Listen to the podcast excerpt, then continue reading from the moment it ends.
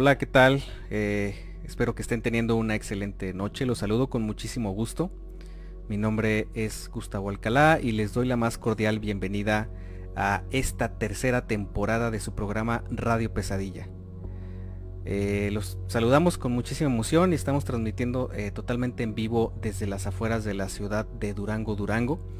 Y como en cada programa les pedimos de su apoyo para poder llegar a más personas.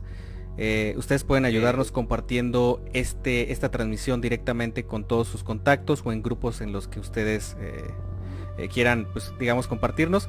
Y de esa manera vamos a poder llegar todavía a más hogares y poder tener una audiencia un poquito más, más grande poco a poco. Los saludo con muchísimo gusto. Eh, estamos iniciando tercera temporada y la verdad es que eh, pues esta noche tenemos un tema bastante interesante. Pero antes de comenzar, permítanme presentarles a todos los demás que me eh, ahora sí que me rodean en esta mesa durante esta transmisión. Y empezamos contigo, Ale. ¿Cómo estás? Buenas noches. Hola, buenas noches. Eh, ya estamos aquí en la tercera temporada de Radio Pesadilla. Y bueno, pues listos para eh, compartirles el programa que tenemos aquí preparado para todos ustedes. Recordarles que, bueno, todos los programas, tanto de las temporadas anteriores como de esta, van a estar eh, a través de las diferentes plataformas para que las puedan escuchar si no tienen la oportunidad de escucharnos en vivo pueden eh, repetir cualquiera de sus programas favoritos o este, si se perdieron alguno, buscarlo por ahí, ya sea en Spotify, iBooks, Anchor, YouTube o Google Podcast, lo que sea de su mayor agrado. Y bueno, pues también quiero darle la bienvenida aquí al programa a Salma. Salma, muy buenas noches.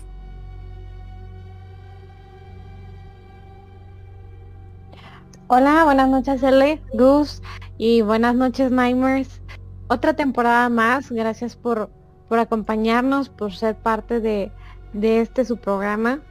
Mi nombre es Alma Contreras y pues también les, recuerda, les recordamos que ya estamos recibiendo sus historias. Lo que hace especial la Radio Pesadilla es que lo compartimos con ustedes, con sus experiencias. Entonces, las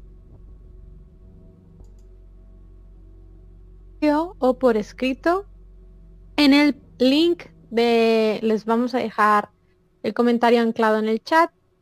Y pues para los que nos escuchan vía podcast pueden mandar sus historias al 52 618 145 56 55.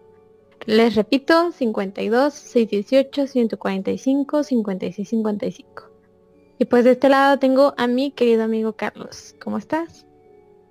Muy buenas noches, Alma. Muy buenas noches, equipo de Radio Pesadilla. Y a nuestros queridos radioescuchas, a nuestros Nightmares que nos están ya sintonizando en este inicio de la tercera temporada de este programa. Ustedes lo hacen posible, ustedes lo alimentan, ustedes eh, nos están apoyando eh, para hacerlo crecer poco a poco. Esperamos llegar a muchos más eh, fans del terror y de lo paranormal. Quisiera recordarles que de igual manera nos pueden mandar sus historias o sus anécdotas por medio de correo electrónico a radiopesadillapodcast.gmail.com Por cualquiera de los medios que ya les comentamos pueden ustedes hacernos llegar esas increíbles historias que hemos vivido ya eh, a lo largo de pues ya empezando tres temporadas que nos llenan de pues de escalofríos al leerlas aquí completamente en vivo. Muy bien, pues esta noche, ya como nos dijo Gus, tenemos un tema bien interesante. Eh, por ahí unas cuestiones que algunas personas nos parecen fascinantes y que queremos saber mucho más de ello. Y pues no sé qué te parece, Alex, si vamos eh, comentando de qué trata el tema de esta noche. Claro que sí. Este, bueno, por ahí antes de empezar con a platicarles un poquito de lo que vamos a hablar hoy, este, ya nos están empezando a llegar ahí unos comentarios. Em, primero por parte de Alfredo Piña, quien le manda también un saludo, dice buenas noches. Laura Varga dice hola chicos, saludos, también saludos para ti Laura. Y Emma dice buenas noches, saludos a todos. Por ahí Denis también nos saluda, dice buenas noches Nightmares. Y este, por ahí también quiero mandar un saludo especial para la Guardia C, que este, ahorita están de, de guardia en el hospital y nos dicen que nos están escuchando desde allá. Ok, agregando por ahí a, los saludos, quisiera también yo saludar a mi hermosa esposa que nos está escuchando, mi Yasmín Flores, y a mi familia, por ahí la familia Pérez, que también ya son fans del programa y están pues escuchando bastante, bastante entretenidos. Oye, y aprovechando, mi querido Carlos, yo creo que también mandarle un abrazote a nuestro querido Oscar Hernández, que esta noche ya por último momento, más bien sobre la, hora ya de la transmisión, eh, no nos pudo acompañar, pero obviamente pues eh, eh, va a estar acompañándonos en las próximas transmisiones, entonces por ahí le mandamos un abrazote, esperando que, vaya mejorando poco a poquito, ¿no? Entonces, fuerza hermano, saludos. Y creo que tenemos otro comentario por ahí de Sagura Mitsuki, dice buenas noches.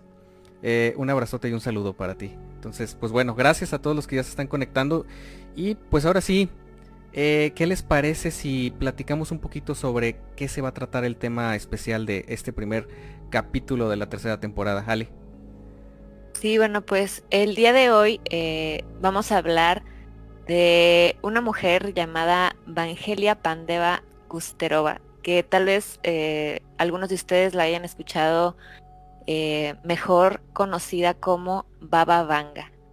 Bueno, esta mujer eh, fue una, digamos, de las clarividentes más famosas eh, que, es de nuestro conocimiento actualmente. Em, ella nace el 31 de enero de 1911, precisamente por allá en, en Bulgaria, y em, a causa de eh, un problema de cáncer de mama, fallece en 1996 eh, eh, a la edad de 85 años. Entonces, ella durante su, vida, a la edad más o menos de 12 años, tiene un problema donde sufre un accidente a causa de un tornado y posterior a este problema, donde sus eh, ojos, vaya, se llenan de, arena, eh, tuvo un problema ahí con la visión y desafortunadamente pues eh, pierde la visión a partir de este evento. Entonces, a partir de esto fue solamente una cuestión de algunos años en que hace que por completo pierda la vista.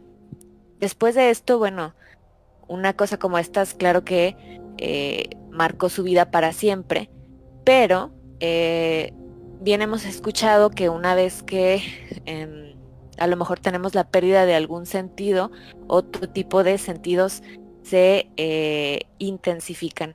Esto fue el caso de ella en lo particular, que el don que ella tenía a lo mejor de ver un poquito más allá de las cosas, de cierta forma se intensificó. Entonces, eh, eso hace que cada año vaya, ella vaya teniendo ciertas predicciones eh, sobre todo el mundo y bueno, pues de ahí empieza entonces eh, estas predicciones tan famosas que tiene Baba Vanga. Y este don precisamente que le permitía ver todo a partir de esas voces que ella escuchaba de otra dimensión, es lo que le decían, lo que ocurriría y a partir de ahí, pues hacer estas diferentes predicciones como nos cuenta Ale, que, que se son alrededor del mundo y van desde catástrofes naturales, muertes de personalidades y otros acontecimientos históricos. Y es que entre sus vaticinios más comentados se encuentra unos muy específicos como el nacimiento del Estado Islámico, el calentamiento global, también el tsunami de Indonesia en 2004, que, que fue una catástrofe. Y también algo muy interesante es la caída de las Torres Gemelas. Ella confesó en su momento, en, al momento de hacer esta predicción, que dos aves metálicas chocarían contra los hermanos americanos. Lobos aullarían desde los arbustos y la sangre de inocentes correría por los ríos. Estas palabras fueron las que pues predijeron la caída de las Torres Gemelas en Estados Unidos. Y pues el acontecimiento que ahora nos pues más presente que ella predijo fue pues la pandemia del coronavirus. Como ven. Ok, fíjate que lo curioso aquí, Salma, y yo creo que todos nuestros radioescuchas no nos dejarán mentir en ese aspecto, es que normalmente con este tipo de personajes que, que, tienen esa capacidad o que al menos afirman tener esa capacidad de ver cosas que van a suceder en el futuro, muchos de ellos existieron hace muchísimo tiempo, o sea, no tienen nada que ver absolutamente con las épocas en las que nosotros estamos viviendo actualmente. Y es muy curioso porque pareciera ser que eh, en este caso pues Baba Vanga es una de las eh, pitonisas, por así decirlo, más actuales. Ah, y, por lo tanto obviamente sus predicciones generan ese, esa sensación de eh, más, más certeza porque habla de cosas que probablemente ella llegó a conocer hasta cierto punto. Pero bueno, no nos adelantemos. Eh, por ahí vamos a estar hablando acerca de, un poquito de la historia de, esta mujer y un poquito de las cosas que vaticinó para nuestro mundo en estos próximos años. Eh, si por ahí tienen ustedes conocimiento de alguna otra que no mencionemos durante la transmisión, estaría bien interesante que nos la hagan llegar para poderla comentar. Y como siempre, eh, nosotros únicamente vamos a platicarles acerca de, este personaje tan interesante. Pero ahora sí que la última palabra de creer o no creer, eh, pues todas estas aseveraciones que hizo Babanga, pues van va a depender ahora sí que de cada uno. Entonces, juzguen ustedes mismos a lo largo de la transmisión y, pues ahora sí que pues el chat está disponible para que nos hagan sus comentarios, ¿no? Ahora sí que todos son bienvenidos. Y pues bueno, eh, creo que es momento de pasar, ya se nos juntaron por ahí algunos relatos en el periodo de descanso que tuvimos, ¿verdad? Creo que quedaron por ahí ya algunos relatos pendientes y pues bueno, ¿qué les parece si no hay algún otro comentario si pasamos directamente a nuestro primer bloque de relatos? Adelante.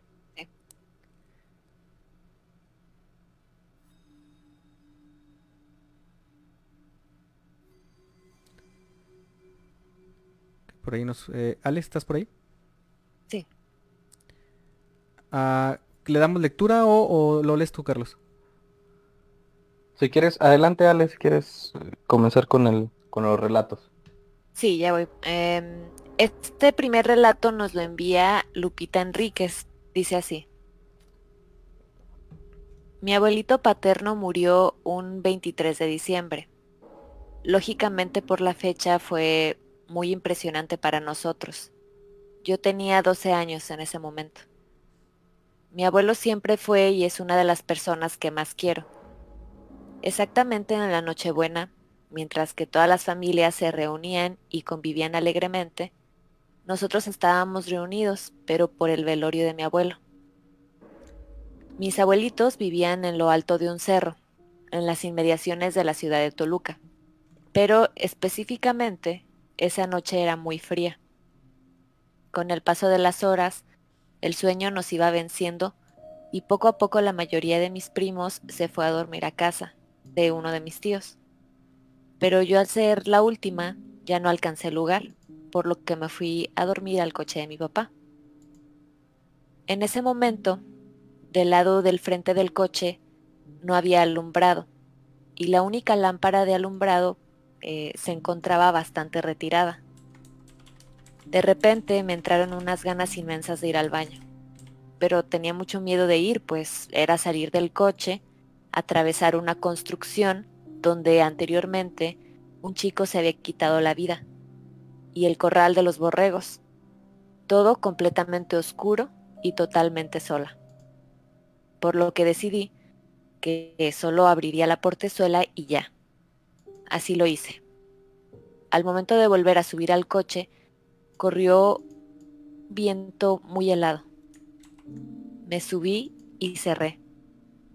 Y al voltear hacia el lado de la construcción, vi a mi abuelito de pie, con una túnica blanca, su bastón, su petaca, una maleta que siempre traía cuando iba a trabajar, y otra bolsa en su mano. Una de las últimas veces que lo vi sano Llevaba una bolsa como esa con sus guayabas. Volteó y me hizo adiós con su mano y se fue caminando. Esa parte por donde él bajó es el camino más corto hacia el panteón. Al día siguiente que nos estábamos despidiendo de él ya para salir al panteón, y al acercarme, lo vi con la misma túnica, lo que se conoce como mortaja, con la que lo habían visto yo en la madrugada. Cuando regresamos del panteón me enteré que le pusieron su petaca y su bastón en el cajón. Días después, cuando ya estábamos en casa, una noche sentí como si un animal, como un gato, se hubiera subido a mi cama, y de repente como si alguien se sentara a mi lado. Volví a correr aire frío adentro de mi cuarto y terminé de despertar cuando sentí un beso en la frente. En ese momento supe que mi abuelito ya se había ido. Lloré mucho, pero fue el momento en que lo dejé ir. Al paso de los días, la frente del lugar donde siempre me daba mi beso comenzó a marcarse más. Y al cabo del año esa mancha se me quitó. Está de más decir que es una de las navidades más tristes y más duras, pero al menos sé que él me quería tanto como yo a él. Lo extraño mucho, pero sé que siempre estará conmigo en mi corazón y mis recuerdos. Vaya, sin duda una gran anécdota para comenzar esta tercera temporada. Sí. Y es que creo que eso te da paz. Creo que hay ciertos momentos que te dan cierta paz cuando alguien bastante cercano fallece. Eh, se te puede manifestar también en algún sueño despidiéndose de ti. O como lo vio este por aquí nuestro Nightmare. Eh, pues vaya, logró verlo simple y sencillamente al cruzar la calle y vio cómo se despedía con la mano, fíjense, llevaba sus pertenencias. Se fue creo que tranquilo y creo que eso es muy importante, el dejarlos ir. Eso es un punto bien, bien importante. Sí, totalmente. Y sabes que es también bien interesante que, que a veces pareciera que ese gran valor que es el amor, eh, que, nos, que, nos, que, le tenemos a muchas personas y algunas personas también sienten por nosotros es, es algo que pareciera tener como que la fortuna de cruzar ese umbral, ¿no? Entre lo que sigue después de la vida eh, y, lo que estamos nosotros viviendo físicamente aquí. Eso es bien interesante como, como a través de ese sentimiento tan, tan fuerte, eh, pues se pueden ahora sí que dejar ver esos mensajes tan, tan claros. un relato bastante interesante y yo creo que qué mejor manera de comenzar así con, con esta tercera temporada, muchachos. Ah, tenemos algunos comentarios por ahí extra que acaban, bueno, no no extra, sino que acaban de llegar. Eh, ¿Les pueden dar lectura? Sí, tenemos por ahí de hecho a dos Jorges. A nuestro buen Jorge Omar Ramos, que dice buenas noches. Bienvenido, mi buen pollo. Ahí lo conocemos con el pollo, un gran amigo. Un saludote, hermano. Bienvenido. Y eh, Jorge Galindo, que dice también por ahí buenas noches. Bienvenido, Jorge Galindo a este tu programa Radio Pesadilla. Y pues bueno, no sé Gus, ¿qué te parece si continuamos con el tema de esta noche? Correcto. Con todo gusto, mi querido Carlos. Fíjate que, bueno, aquí algo bien interesante es que ya ahorita al inicio de este programa, para los que se vayan integrando, estamos hablando de las profecías de Baba Vanga. Eh, ya hablamos un poquito del contexto y de su, digamos, historia, algunas de las predicciones digamos, más fuertes que tuvo, obviamente que fueron atinadas, como el tema de las Torres Gemelas, el nacimiento de un grupo terrorista importante y, algunos otros ejemplos que por ahí nos mencionaron. Pero a lo largo de este programa nos vamos a estar enfocando, eh, al menos en esta primera parte, en predicciones que curiosamente coinciden con el año en curso. Cabe destacar que como todos los eh, eh, personajes que en algún momento han asegurado que tienen el don de la profecía, estos, cada uno tiene su manera de estructurar y de definir las cosas que van a suceder, ¿no? Las cosas que están a punto de ocurrir en el mundo.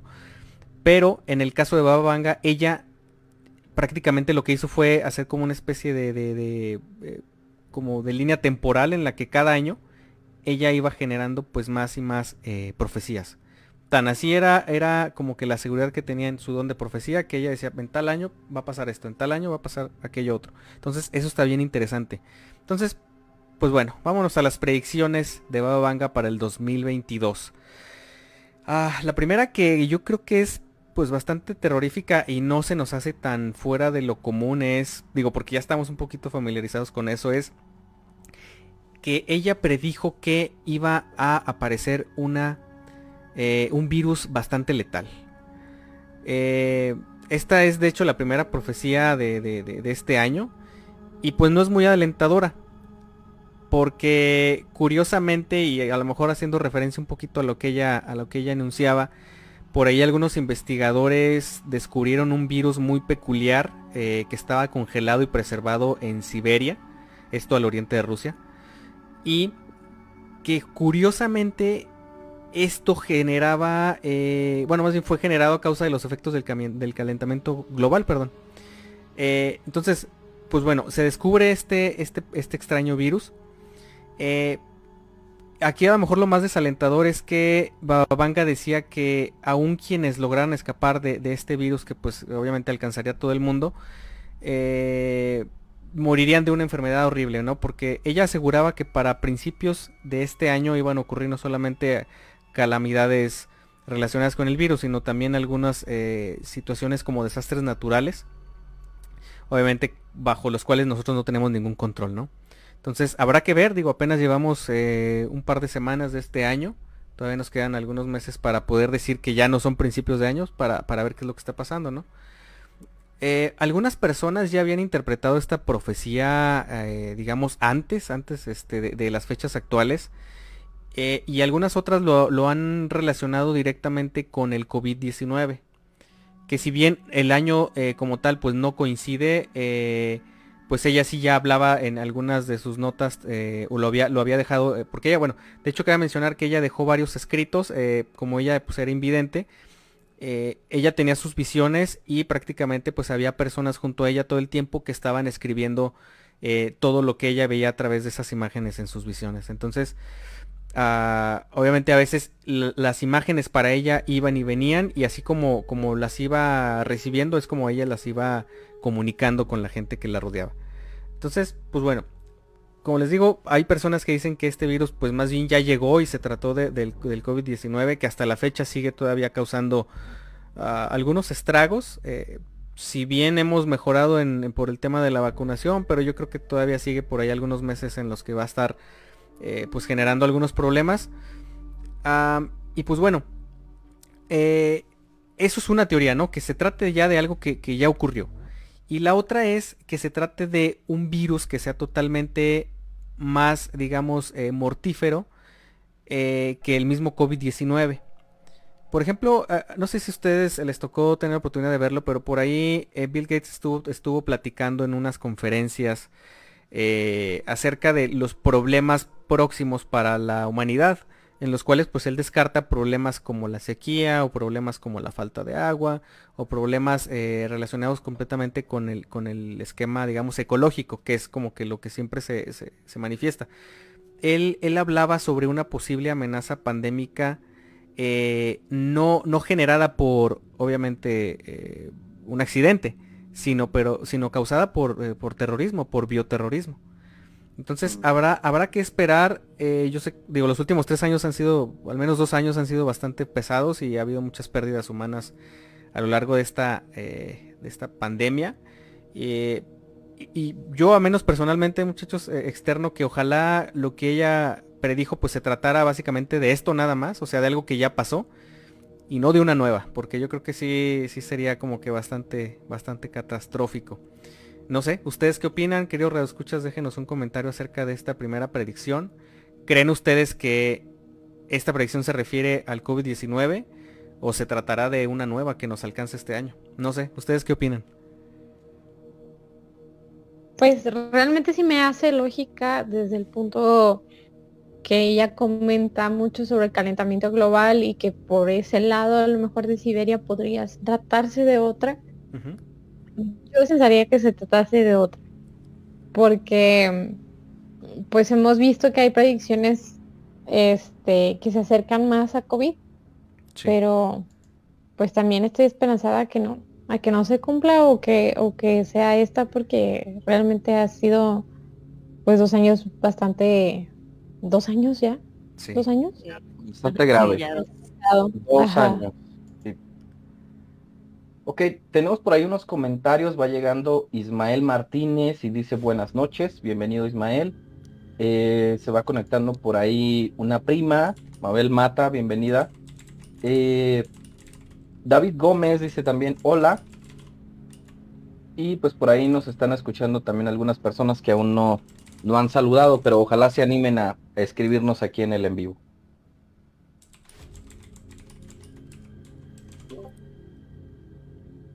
Ok, pues bueno, y, con eso comenzamos, digamos, eh, un poquito sobre las predicciones del 2022.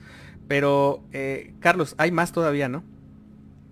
Definitivamente, y una de ellas es la que ya comentabas tú por ahí entre paréntesis, que fue los desastres naturales. Y es que según la pitoniza, este Bababanga, pues nos dice que en este 2022 eh, también van a haber grandes, grandes catástrofes naturales como fuertes terremotos y tsunamis, ¿sí?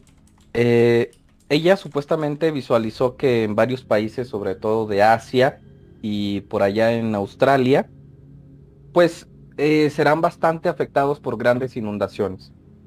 Y esto nos hace recordar a una predicción bastante, bastante similar eh, de 2004, de, la señora Banga que nos hablaba sobre el tsunami en Indonesia, ¿sí? Pero pues aún no se sabe o no tenemos esa certeza de si va a volver a repetirse un episodio eh, pues de esta magnitud. Si ustedes no recuerdan, pues fue algo bastante grave, bastante serio, dejó muchísimas muertes, dejó muchísimas personas eh, sin hogar también. Sí. Y fue algo que, que dejó marcada nuestra historia como humanidad, ¿no? Fue un desastre terrible. Y pues, como... ¿Sí? Sí, Carlos, fíjate, algo, algo curioso que justamente estaba yo viendo por la mañana. Eh, no sé si se enteraron por ahí, me llegó una noticia de la BBC sobre una explosión bastante violenta que fue detectada por una cámara satelital, no sé si de la estación espacial, de la, estación espacial, perdón, eh, internacional o si fue de algún otro satélite pero básicamente se ve una explosión volcánica tremenda eh, en la zona, creo que es el Pacífico Sur. Eh, y esto pues obviamente, o sea, al, haber una erupción obviamente pues conlleva que también existan movimientos probablemente telúricos. Y por ahí estaban en alerta varios países eh, de tsunami, en alerta de tsunami curiosamente. por ahí las costas del lado de Japón, en, pues obviamente Canadá, Estados Unidos y principalmente Chile. Chile. No sé si se enteraron por ahí, pero digo, vamos apenas en las primeras dos semanas del, de este año y, ya por ahí se empieza a manifestar un poquito acerca de, digo, obviamente pues más o menos relacionado con todo esto, ¿no? Que, es algo totalmente inesperado el tema climático. Claro, claro mi buen Gus, y ojalá y estas primeras dos semanas en las que ya hubo ciertas situaciones, eh, pues no sean, mm, ¿verdad? Algo que, que nos indique que así va a ser el resto del año.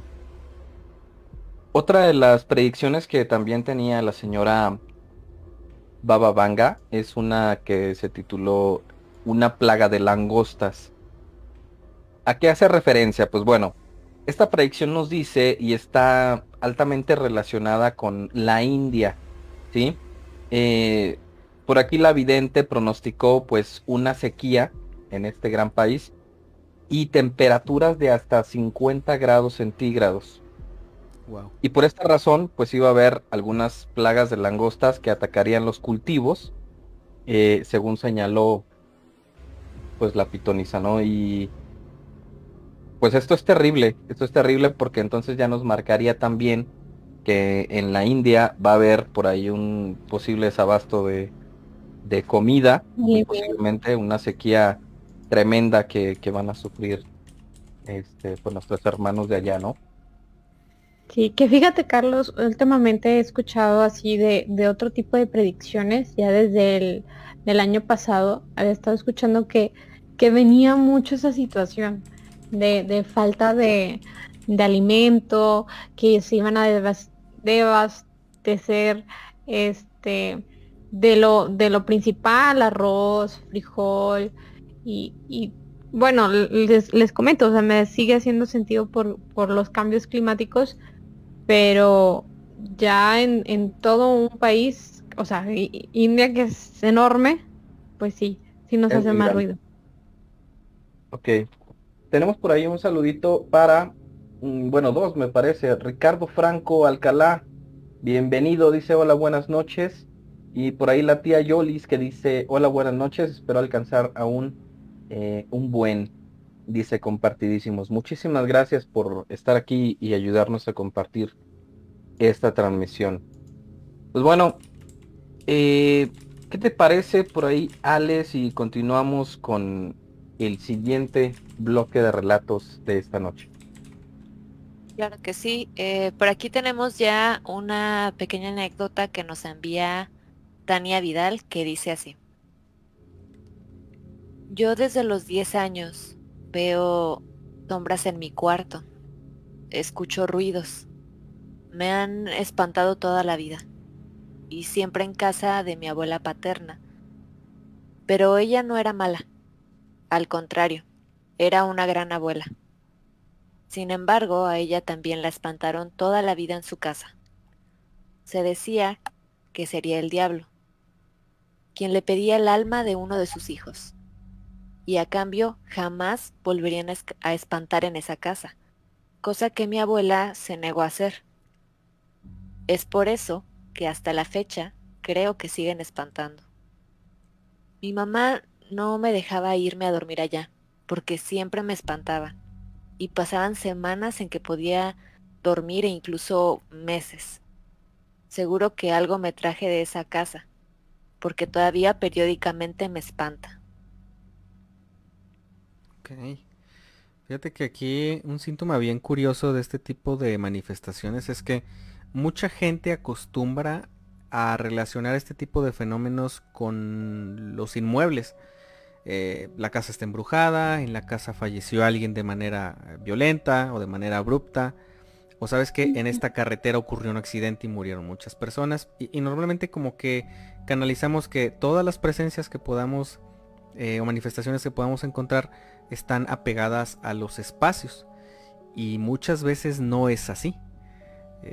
yo, me atrevería a decir que en la mayoría de los casos estas presencias se apegan más bien a la energía viva a, personas, a familiares, a, gente que tienen probablemente el pendiente de estar cuidando, o, a veces con malas intenciones, ¿no? Eh, maleficios que, mueven, mandan entidades directamente a, causar eh, malestares en personas. Entonces, pues yo creo que yo eh, creo que es un, buen momento como para cambiar la perspectiva y, y, quitarnos como que esa idea errónea de que las entidades están en los lugares, porque por lo general suele ser más bien que las entidades siguen a, ciertas personas por algunas razones. Entonces, pues, está muy, muy interesante ese relato.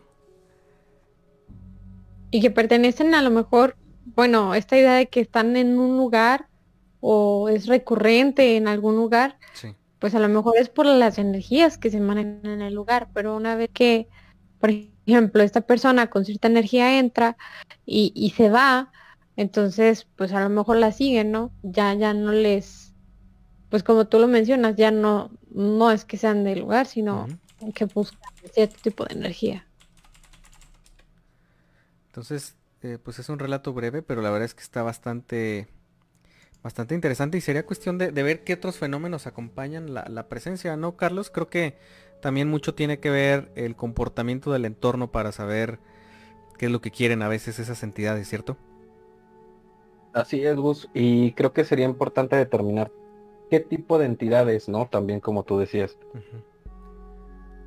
Sí. Porque si es de bajo astral, pues ya necesitaría otro tipo de medidas y, pues como tú dices, no es necesariamente que esté en el entorno, sino que se encuentra acechando a la persona con otro fin. Claro.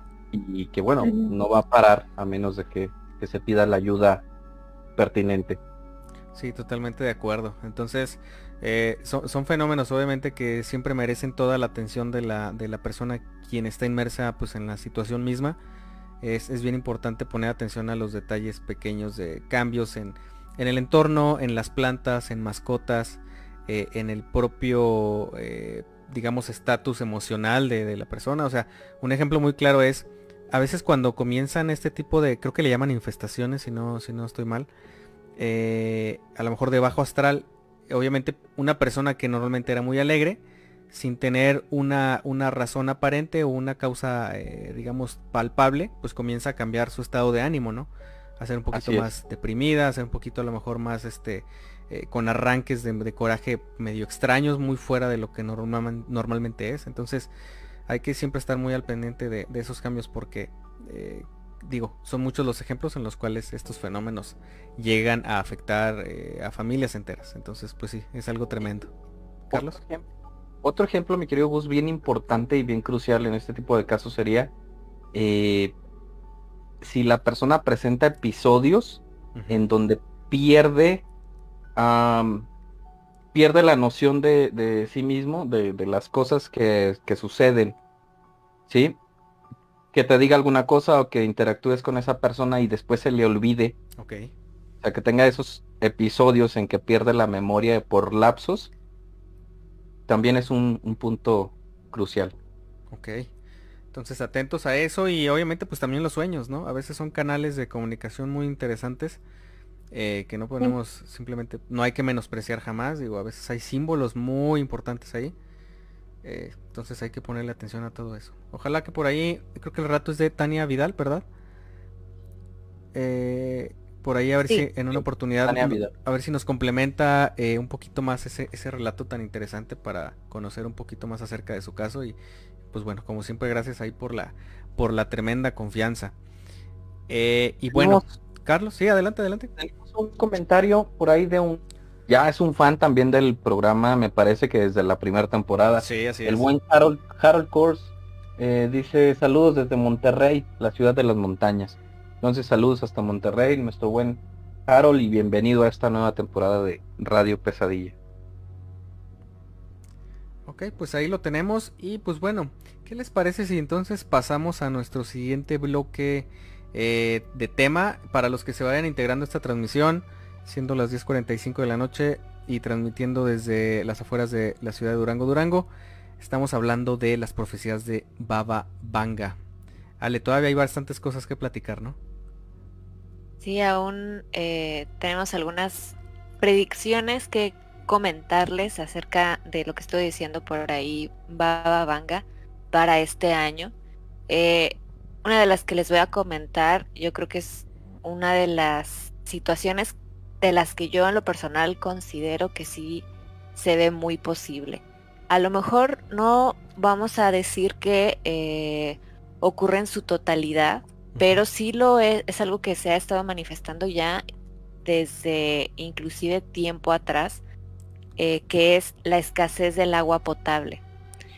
Eh, según Baba Vanga, eh, ella comentaba que precisamente pues el mundo se iba a ver afectado por la escasez de agua, que primeramente pues se iba a ver afectado sobre todo las grandes ciudades.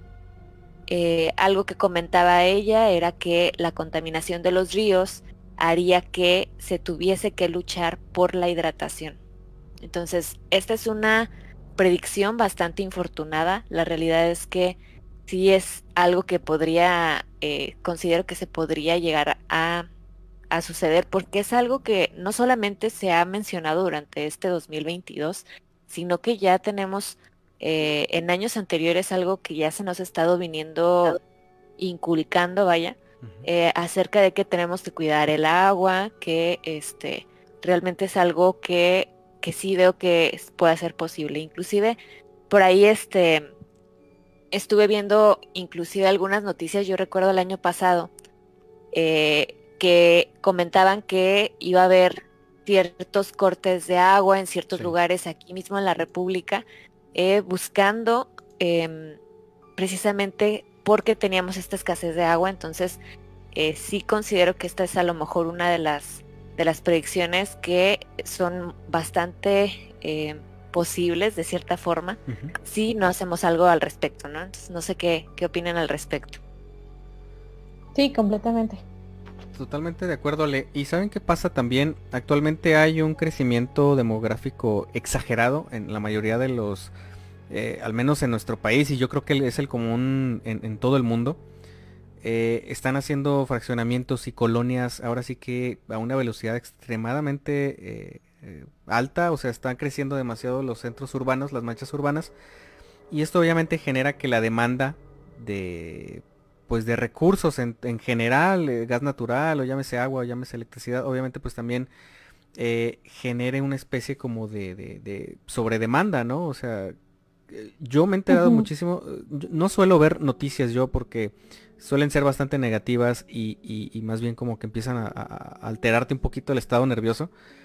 Pero ayer, ayer mientras desayunaba estaba escuchando noticias de hecho locales y no se imaginan la cantidad de quejas que hay de gente que, que si bien no viven eh, pues directamente en la mancha urbana del centro de nuestro estado, pero sí viven en los alrededores, tienen muchísimos problemas de desabasto de agua o sea, pasan semanas literalmente en las que ellos no tienen que estar recibiendo o contratando, eh, haciendo cooperaciones para poder contratar una pipa y que les pueda abastecer el recurso del vital líquido, o sea que ni siquiera es potable, o sea, es agua a lo mejor nada más para lavar eh, ropa y, bañarse o cosas muy básicas. Entonces, ese problema ya se está, ya se está enfrentando, ya, ya lo estamos afrontando. Eh, aquí lo curioso es que estamos hablando de que ella lo escribió hace más de, ¿cuántos? ¿40, 50 años o más? No sé cuántos. Ahorita me corrigen ustedes, pero eh, tener una visión, digamos, tan, tan exacta como para decir, ¿sabes qué? Acercándose estos años ya van a, empezar a tener este tipo de problemas, es algo que no cualquiera, ¿eh? Yo, por ejemplo, no les podré decir ah, con certeza qué va a pasar de aquí a 50 años. No, no lo puedo ver. Eh, no tengo el sentido común siquiera para poder visualizar qué problemas pudiera haber. Entonces, eh, está, está muy interesante y está pues de pensarse esa situación, ¿eh? Totalmente.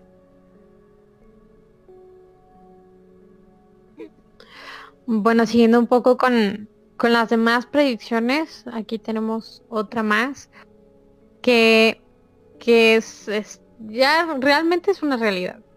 Y se trata de la realidad virtual.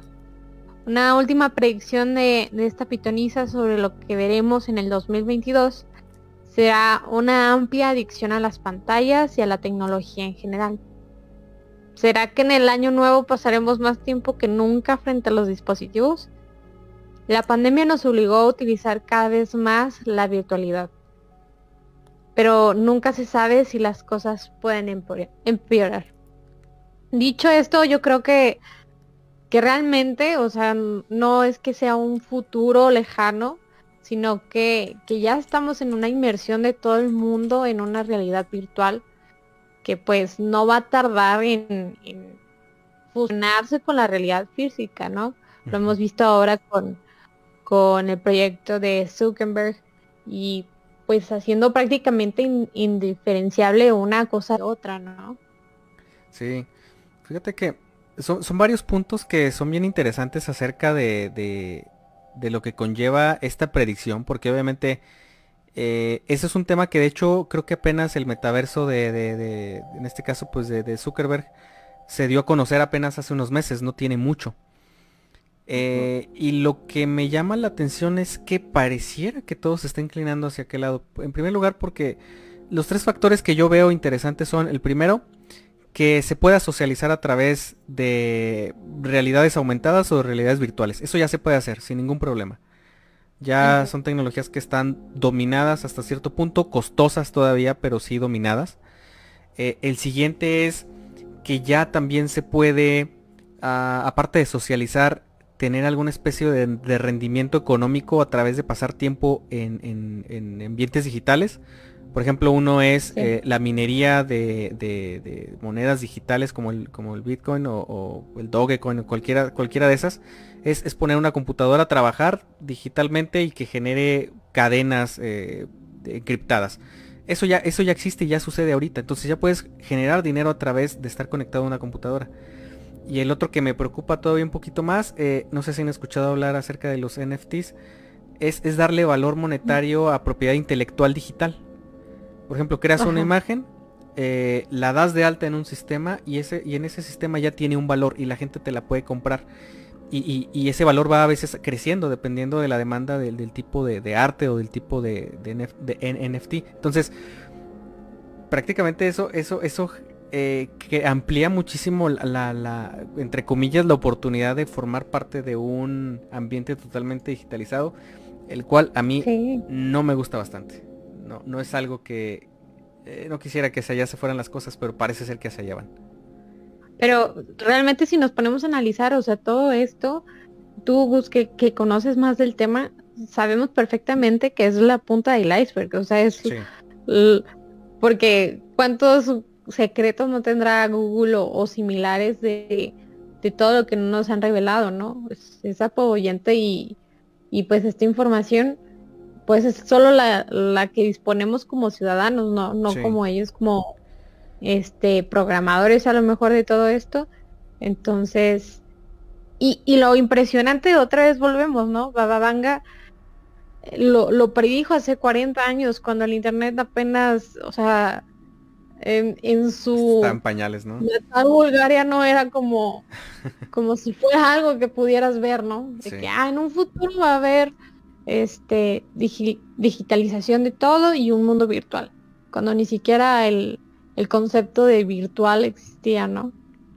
Eh, eso es lo que está bien interesante de ella, ¿no? Que, que tiene conceptos muy actuales para vivir en una época en la que estos ni siquiera tenían como que una pequeña eh, aparición, o sea, esto, esto no existía en esos tiempos. Eh, nada, o sea, nada relacionado a esto y pues escucha muy atinado. Eh, Ale, Carl, no sé si algo que opinar acerca de este último punto. Pues yo creo que, bueno, lo, impresionante ya lo comentaron, es eso, que, hizo este tipo de comentarios mucho tiempo atrás, de que se conociera todo este tipo de, este tipo de cosas, pero desafortunadamente ahorita y, bien lo comentaba Salma, con lo que está pasando actualmente, que nos tuvimos que confinar, o sea, es algo que ya es una necesidad hasta cierto punto depender de todas estas herramientas virtuales, entonces ya es algo que, que se tuvo que mezclar la realidad con nuestra vida diaria. Entonces, sí, mm, pues está eh, un poquito eh, fuerte en ese sentido, pero pues sí dependemos también de mucho de estas situaciones. Sí, yo creo que definitivamente es una realidad y, pues es algo que no vamos a poder detener, ¿no? No se puede ahora sí que tapar el sol con un dedo y cada vez estamos pues dependiendo muchísimo más de la tecnología pues para nuestra desgracia, ¿no? Pero pues hay que, hay que ser parte de este mundo. Hay que... Sí, totalmente. Muy bien. adelante. Pues pasamos al siguiente bloque de relatos. Por ahí, Ale, hay uno bastante interesante. Sí, eh, voy a dar lectura a este que nos envían desde el Estado de México. Lo envía Jesús Covarrubias. El relato que les pienso contar es de hace un año. La verdad me da pavor y miedo recordarla. Ya tuve una mala experiencia ahí y espero que contando esto me sienta más tranquilo. Quizá muchos dirán que es mentira este relato, pero yo les aseguro que no lo es, ya que esto es un suceso donde fuimos atacados por algo paranormal. Yo vivo a 20 minutos eh, a pie cerca de un cerro, un cerro que conecta algunos municipios del estado. Quizá los que vivan por esa zona lo han de conocer o de ubicar, el cerro Ave María Auxiliadora. Bien, pues yo iba o planeaba ir de campamento con mis primos, ya que llevaba algo de tiempo sin convivir con ellos, y me, dijéramos, me dijeron que fuéramos al cerro, ya que hay una zona para acampar como ellos ya han ido muchas veces, ya conocen muy bien el lugar y pues acepté. De hecho, tuve el gravísimo error de llevar a mi novia conmigo, no sabiendo que a dónde íbamos era como si fuésemos al mismísimo infierno. Cuando realizábamos los preparativos, mi novia nos preguntó que en qué parte estaría la entrada. Le contesté hay una entrada como a 40 minutos y en auto de hecho esa entrada hay un lugar para estacionarlo. Está cerca de un lugar para acampar. David, mi primo, el más mayor de nosotros, se negó quizás por demostrar su orgullo o dar a entender que él es el más valiente o no sé. Nos dijo, ¿de qué hablas? Vamos a ir a gastar gasolina a lo tonto. Aquí está a cinco minutos a pie un camino que conecta luego luego al cerro. Nos lo dijo muy confiado.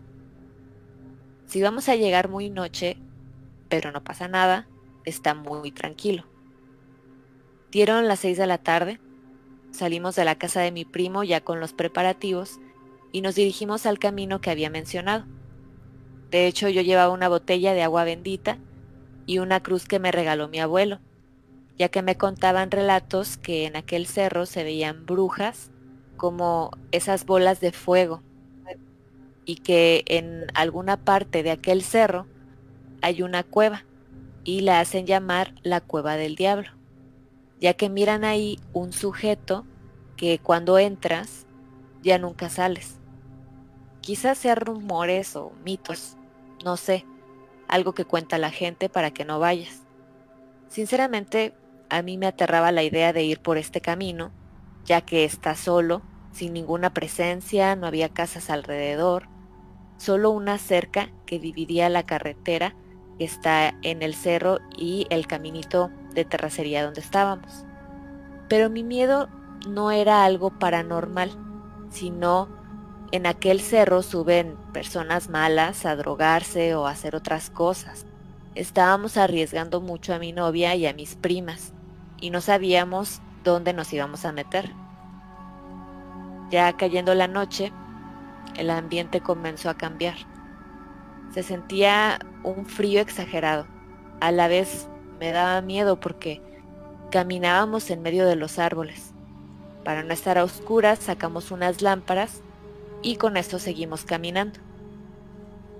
Con el ruido de los árboles moviéndose por el viento, esto causó un temor como si nos estuvieran siguiendo pero también me tranquilizaba un poco porque estaba con mi novia tomada de mi mano a un lado a mis primos y gracias a eso no me sentía solo. Para no ir con algún miedo, empezamos a hacernos plática, a contarnos chistes, cantar, pasarla bien, seguir sin ninguna preocupación. En uno de los caminos que conectaban a la carretera de donde nosotros estábamos, salieron tres policías a caballo que andaban patrullando por las zonas y nos hicieron una serie de preguntas las cuales respondimos tranquilamente. Vamos a la zona a acampar, todos somos familia. Dijo David, enseñamos nuestras cosas para que no desconfiaran y con una rara sonrisa que nos dio el policía nos dice, buenas noches, pueden seguir. Nos sacamos de onda ya que su sonrisa no fue muy natural. No le dimos importancia a eso y seguimos nuestro camino. A la mitad del recorrido se sintió un ambiente pesado, como si algo nos dijera que nos siguiéramos. La mano de mi novia empezó a temblar y le pregunté qué tenía. Ella me respondió, no sé, con una voz bajita pero siento que algo malo nos está acechando.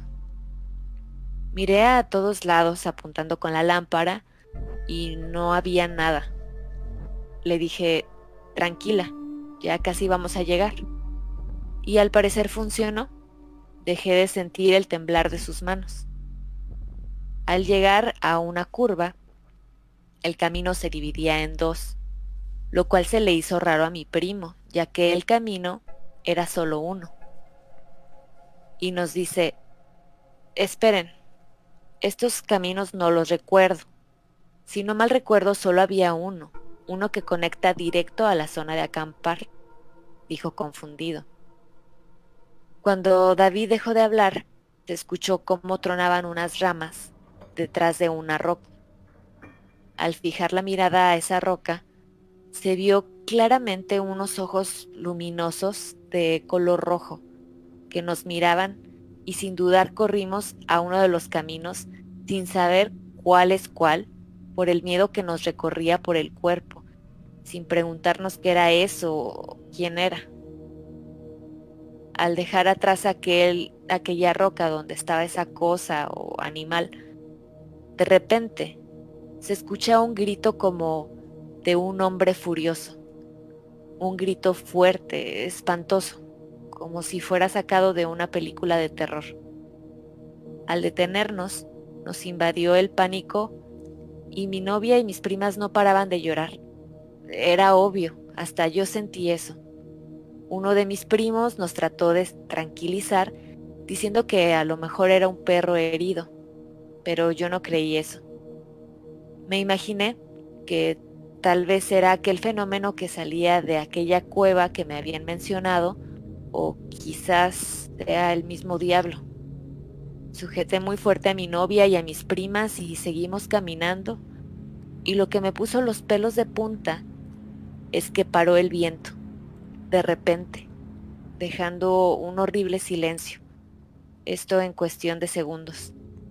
Se logró escuchar un sonido dentro de los árboles, un sonido como de ramas rompiéndose. Al momento de pisarlas, creímos que eran los policías de nuevo que escucharon ese grito de aquel fenómeno, pero no salió nada. De la nada, aquel sonido se detuvo, regresando a ese horrible silencio. Cuando avanzamos unos cuantos metros, se volvió a escuchar ese sonido, pero ahora más fuerte, como si estuviera más cerca de nosotros. Al voltear, vimos cómo aquel fenómeno se acercaba, pero esta vez venían corriendo con una sonrisa macabra. La verdad, sigo pensando en eso, no me saco de la mente su rostro. Era increíble ver aquel fenómeno, una persona, una persona con un rostro horrible. Aquellos ojos rojos iluminados se volvieron oscuros, sin nariz y su piel blanca con cicatrices, lleno de mugre, sin ninguna prenda más que un pantalón rasgado, lleno de sangre seca y descalzo, como si fuese una persona saliendo de la tumba en plena descomposición que nos venía siguiendo. Corrimos hasta que los pies no aguantaran. Dejamos que mis primas y mis novias avanzaran más mientras que nosotros regábamos agua bendita, lo cual evitaba por mi mala suerte aquel demonio o espectro no sé cómo logró hacerme daño mientras sacaba la cruz de mi abuelo. Logramos llegar a un camino donde ya no había luz, ya había luz y se veían casas. Cuando llegamos a un poste de luz, yo me detuve y al voltear vi que aquel demonio se fue desvaneciendo de entre los árboles. Del miedo solté en llanto, abracé a mi novia y a mis primos y le di gracias a Dios de que no les pasó nada. Al llegar, unas personas salieron de su casa, quizás escucharon el escándalo que hicimos y nos dijeron, ¿qué pasó? ¿Están bien? Con el miedo que teníamos no contestábamos. Una de mis primas se levantó y le dijo a los señores, nos venían correteando unos perros. Íbamos a acampar y nos salieron de la nada. Al checar mi pierna, tenía un rasguño donde me brotaba sangre y en el brazo un golpe. David agarró agua bendita para lavarme la herida y pasó la cruz sobre el golpe y el rasguño diciendo una oración. Al darnos cuenta dónde estábamos, vimos que estábamos ya en la zona de acampar, sin saber en qué preciso momento llegamos. Vimos la hora y era apenas la una de la mañana. La verdad, ya decidimos ya no acampar. Decidimos mejor marcarle a mi tío para que pasara por nosotros y dejar aquel horrible lugar. Al llegar mi tío nos pregunta qué había pasado, porque nos veía todos pálidos. Nosotros sabíamos que si le decíamos la verdad, no nos creerían, así que le comentamos que fuimos atacados por unos perros. Cuando nos íbamos a subir a la camioneta, el señor que había salido de su casa a ayudarnos nos dijo, lo vieron, ¿verdad? Aquel demonio. Uy. Le contesté, Sí, ¿usted lo ha llegado a ver? Y nos responde, no, pero muchas personas dejan de subir en la noche porque algo los aterroriza. De hecho, no tiene mucho que subieron las autoridades, ya que reportaron una persona sin vida que fue atacada por un animal. Nos quedamos en shock, ya que pudimos ser nosotros también. Hasta la fecha no olvido esa experiencia y si hay personas que suben a acampar, por favor, cuídense mucho. Lleven algún rosario, alguna cruz o agua bendita porque no sabemos qué hay ahí rondando. Les agradezco por darme su atención.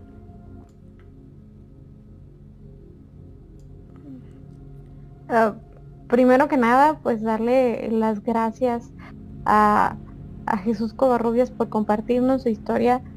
Desde un principio él, él menciona que, que pues quizá no le creamos o no, creo que este es un espacio donde, donde todos podemos compartir y, y, conocer las historias de los demás. Agradecemos mucho pues, pues que nos hayas relatado esto y, y me dio mucha curiosidad el, el, lugar del que, del que nos habla. Y pues justo ahorita que, que Ale nos estaba comentando, este, me encontré con la información de que este cerro está, bueno, si no me equivoco, al norte del Valle de México. Y pues se localiza en un lugar lleno de historia.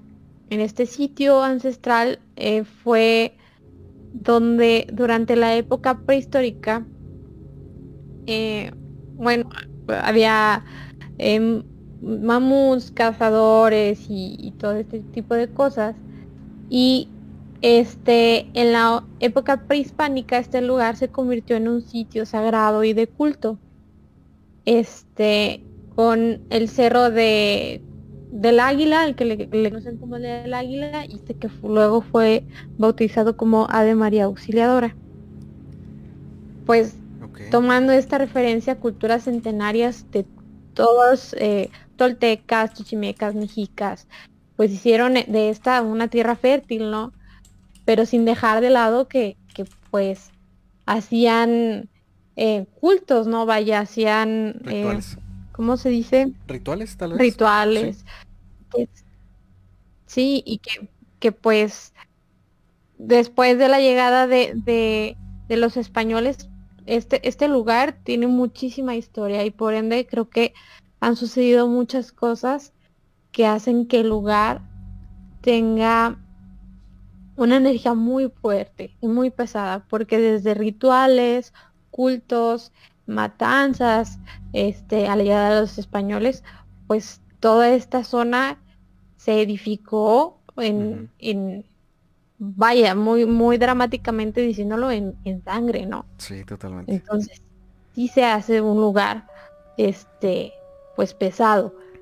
Y ya la historia, por, ende, creo que, que que sí puede suceder este tipo de, de apariciones o de situaciones, pero ustedes cómo ven compañeros. La verdad es, es, un relato bastante eh, detallado sobre lo que vivieron, pues esa, esa caminata eh, nocturna. La verdad es que eh, es un hecho que en la naturaleza hay muchísimas cosas que probablemente nos aguardan y desconocemos totalmente tanto tal vez animales como, como presencias que, probablemente deambulan eh, alejadas de, pues ahora sí que todo el bullicio de, las ciudades y de los, eh, digamos, cúmulos urbanos más, más ruidosos y más este, estruendosos, pero aquí mm, la verdad es que esta historia está, está tremenda eh, en todos los sentidos. A mí se me haría bien interesante, Carlos, aquí hablan acerca de un posible demonio. Eh, por ejemplo, se me viene a la mente ahorita, yo, entiendo que eh, personas que saben de esto se van a lugares alejados hasta cierto punto para hacer invocaciones, para hacer evocaciones o tratar de contactar a estos seres. Pero, eh, ¿a ti te suena que este caso pudiera tratarse de una presencia demoníaca? Como bien dices, mi querido Gus, este tipo de cultos o de sectas sí buscan ciertos lugares alejados y sobre todo conectados con la naturaleza, ¿no? eh, para llevar a cabo sus rituales.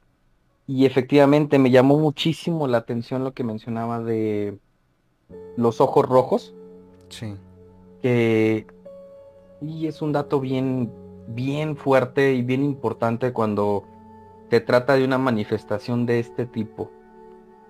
Entonces, fíjate que sí me llamó mucho la atención y traté de hacer algunas conexiones con lo que platicaba Salma, pero me voy más por lo que tú comentas, que posiblemente alguien pues haya ido a, bueno, aprovechando la historia de este, de este sitio tan peculiar, pues a tratar de hacer otro tipo de, de invocaciones, ¿no? Y si pudiera ser, sí, sí, este, pudiera ser, sobre todo porque ya se habla de una víctima, ya se habla de una persona que, que falleció por ahí, este, en recientes fechas que sucedió este recorrido. Entonces, pues sí está de pensarse, está de mucho cuidado. Y yo sí aconsejaría pues no hacer eh, algún campamento o, algo así porque te puedes prestar a dos cosas. Una, a la manifestación.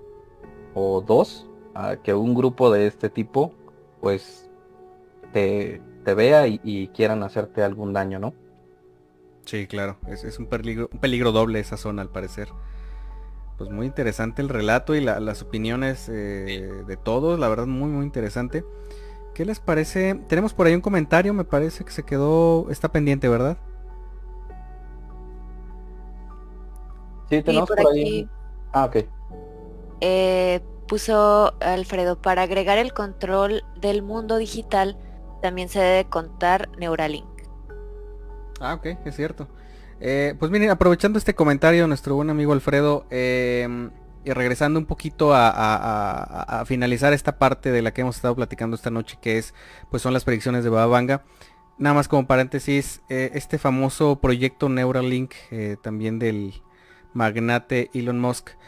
Eh, pues básicamente se trata de una especie de acortador interfaz. Eh, por ejemplo, actualmente nosotros para interactuar con una computadora ocupamos utilizar un mecanismo, usar un teclado, usar un mouse eh, o cualquier dispositivo externo para poder mandar la información o las peticiones a una computadora o a un teléfono o a una tablet.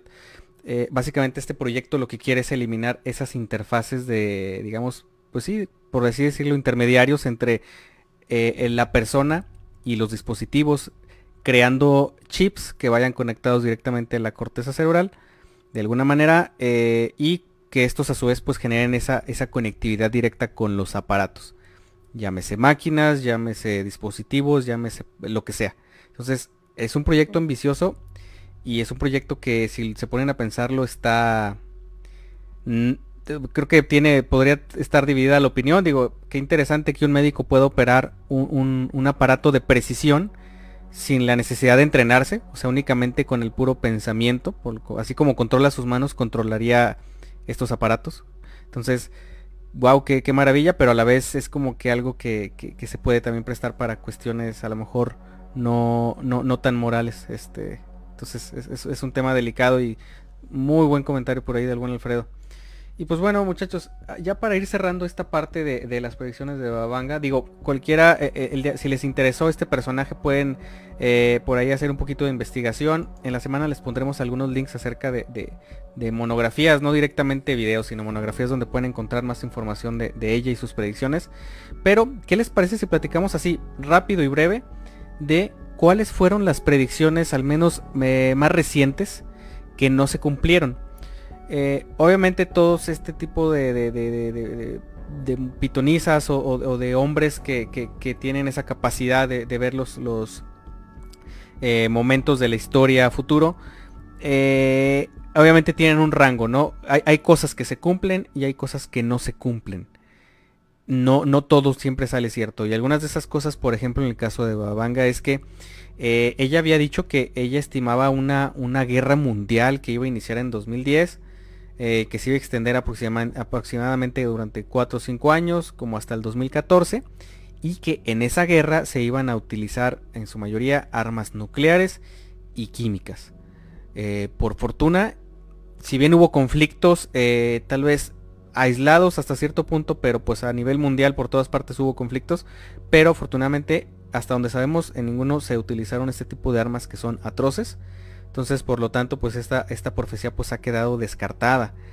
Eh, obviamente, pues e, ella como con eh, pensando en este efecto de este tipo de guerras, ella había vaticinado que una gran parte de la población iba, iba a quedar con eh, marcada con úlceras, con cánceres de piel y pues muchísimas otras enfermedades que generan este tipo de, venenos, ¿no? Este tipo de, artefactos químicos dañinos que se utilizan pues en, eh, bueno, no más bien, que están prohibidos utilizarse durante una guerra, pero pues que sin embargo los países lo siguen desarrollando. Y otra cosa que también por ahí no se cumplió es que eh, ella dijo que para el 2016 la población europea iba a tener eh, que dejar su territorio y por lo tanto este territorio, todo lo que es Europa iba a quedar completamente desierto.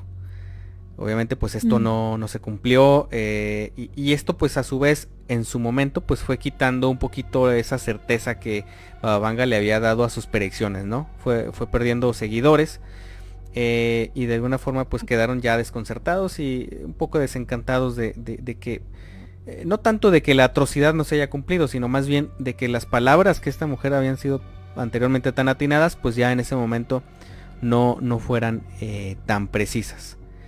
Entonces, pues ahí, ahí lo tienen muchachos, no sé, la verdad es que es un personaje bastante interesante. Hay muchísimas más predicciones que sí eh, se, llegaron a cumplir y hay muchísimas más predicciones no solamente para este año, sino que vienen a futuro, todavía los años venideros, algunas esperanzadoras, otras no tanto. Entonces, pues ahora sí que a criterio de cada quien, esto fue Bababanga. Y pues no sé, creo que nos queda un relato pequeñito por ahí, ¿verdad? Ya para poder finalizar, se me hace que esta transmisión, muchachos. Sí, nos enviaron aquí un, un pequeño relato que es, está enviado como anónimo, que dice así. En el mes de junio le compré a una persona unos tenis. Eran seminuevos y le pertenecían a él. Por alguna razón nunca los usé. Sin embargo, de la nada una noche soñé a esa persona y durante varios días se me venía a la mente la imagen de él, sin saber por qué, ya que nunca lo traté. Como los compré en Facebook, se me ocurrió un día buscar el perfil. Y mi sorpresa fue que él falleció en un accidente en agosto. Mm. No sé qué hacer con ellos, ya que siento que tengo algo que no me pertenece aunque los compré y a pesar de eso, siento que siguen teniendo un lazo o una conexión con esa persona, ya que sin conocerla, sentí que me quería comunicar algo. No sé si tirarlos o regalarlos, porque me incomoda saber que los tengo. Ok. A ver, este es un, este es un relato muy interesante. Ah, por el hecho de que siente esa conexión con la persona. Híjole, es que nada más de pensarlo a mí me dio escalofrío. Eh, no sé ustedes qué, piensen muchachos acerca de este tipo de conexiones entre pues una persona que fallece y, sus objetos personales. Es que sí hay, sí existe esa, esa conexión. Eh, no sé si les ha pasado, pero cuando fallece alguien, un familiar o alguien muy cercano, ni siquiera te atreves a, mover o agarrar sus cosas, sus, sus objetos, ¿no? Sí. Pues porque te lo recuerdan, porque sientes que, todavía son de él y que pues son suyos. Entonces, pues yo aconsejaría a esta persona anónima que de alguna manera pues se deshaga de esos tenis porque no los va a usar, no está cómodo con la situación ni con lo que está sintiendo y creo que lo más sano por él mismo sería que, que pues se deshaga de ellos. No voy con la opción de que los regale porque muy posiblemente a la persona que le lleguen pues le va a suceder algo bastante similar. Eh, no sé, voy más a que, se deshaga de ellos de alguna manera. Eh, simple y sencillamente por comodidad, ¿no? No porque le vaya a pasar algo malo, pero eh, pues bien dice que, que le incomoda, ¿sabe? El simple hecho de, pues de saber que los tiene. Se me vinieron a la mente mil, mil cosas que podrían pasar por tenerlos ahí en el sentido de, eh, digo, la imaginación empieza a volar una vez creo que sabes que, la persona que te los vendió o que te los regaló o de quien eran, pues ya, ya no está más, con, o sea, no tiene vida, ya falleció. Creo yo que se presta mucho también para el tema de su gestión personal, o sea, imaginarte un sinfín de cosas y creo que voy de acuerdo con ese con ese consejo. Yo, yo creo yo que personalmente haría lo mismo. Mejor me deshago de hoyos para, para no estar evocando también en el recuerdo a alguien que, que igual y no era familiar, pero que de todas formas pues sigue ahí, ¿no? Si no está cómodo, mejor no conservarlos, la verdad. Sí, que, de hecho en, épocas eh, victorianas era, era de muy mal agüero o de muy mala presagio utilizar prendas de una persona muerta. Eh, era, era mal visto, por ejemplo, los, los que eran, eh, bueno, en aquellos años era, era muy común que las personas adineradas eran enterradas con pertenencias, relojes caros o relojes de bolsillo, eh, joyas, plumas, eh, e, etcétera, ¿no? Entonces había muchísima rapiña de, estos, pues, ataúdes, de estos, no sarcófagos, sino pues más bien lápidas, las, las abrían las tumbas y les quitaban pertenencias.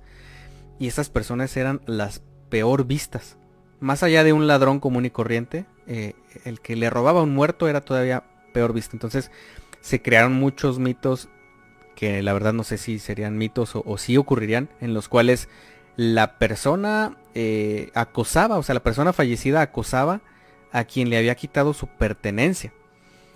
Eh, entonces creo que esta sensación y pensar está muy arraigado todavía en nosotros y, y yo creo que la comunidad es lo más importante, digo este, este, es un tema delicado. ¿eh? Yo la verdad no me podría poner algo de alguien que, que, sé que falleció. La, Así de sencillo. No me lo pongo. Ni yo tampoco, la verdad. No, no, no. Está, está, tremendo. Entonces, por ahí muchísimas gracias para, el anónimo. Eh, un fuerte abrazote y la verdad, pues gracias por la confianza porque yo sé que a lo mejor le dio un poquito de cosa contarnos eh, algo así como que parece sencillo, pero está muy interesante. Sí, claro. Y pues bueno, no sé, ¿qué les parece si por lo, pronto vamos cerrando ya con la transmisión de, este día, Ale. Sí, pues muchas gracias por acompañarnos en este programa, eh, iniciando con eh, una excelente elección para inicio de esta nueva temporada.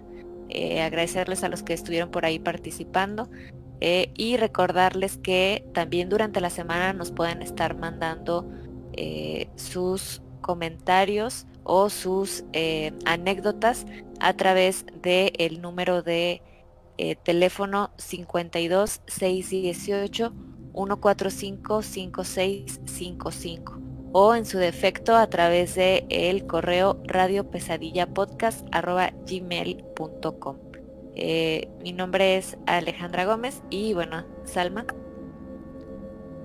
Pues muchas gracias por acompañarnos en este inicio de temporada Nightmares. Esperemos y nos sigan acompañando a través de todas las transmisiones que vamos a estar teniendo para ustedes, que nos sigan compartiendo sus historias y pues también recordarles que nos pueden escuchar vía podcast en todos los capítulos. Pueden repetir este o el que les más les guste, los que se hayan perdido por Spotify, iBooks, Anchor, YouTube y Google Podcast. Mi nombre es Salma Contreras y un gusto pues estar otra noche con ustedes. Gus. Gracias Alma y pues bueno queridos escuchas como siempre un placer haber compartido estas increíbles anécdotas durante esta eh, grandiosa velada. Me siento muy feliz por estar de vuelta y como siempre agradecerles siempre la, confianza y, ese gran cariño que nos hacen llegar a través de eh, sintonizarnos como, como pues cada semana, ¿no? Entonces, pues nada más eso, recordarles ese enorme agradecimiento y también recordarles que pues nos vemos también la próxima semana. Eh, tenemos temas bastante interesantes en esta tercera temporada, entonces no se van a perder ninguno que yo creo que no se van a arrepentir, eso se los aseguro.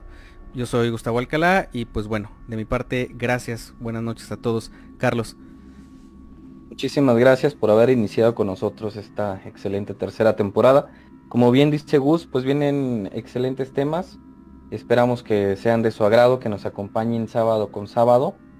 Y pues nada, recuerden que esto fue Radio Pesadilla, donde las pesadillas comienzan. Que duerman bien.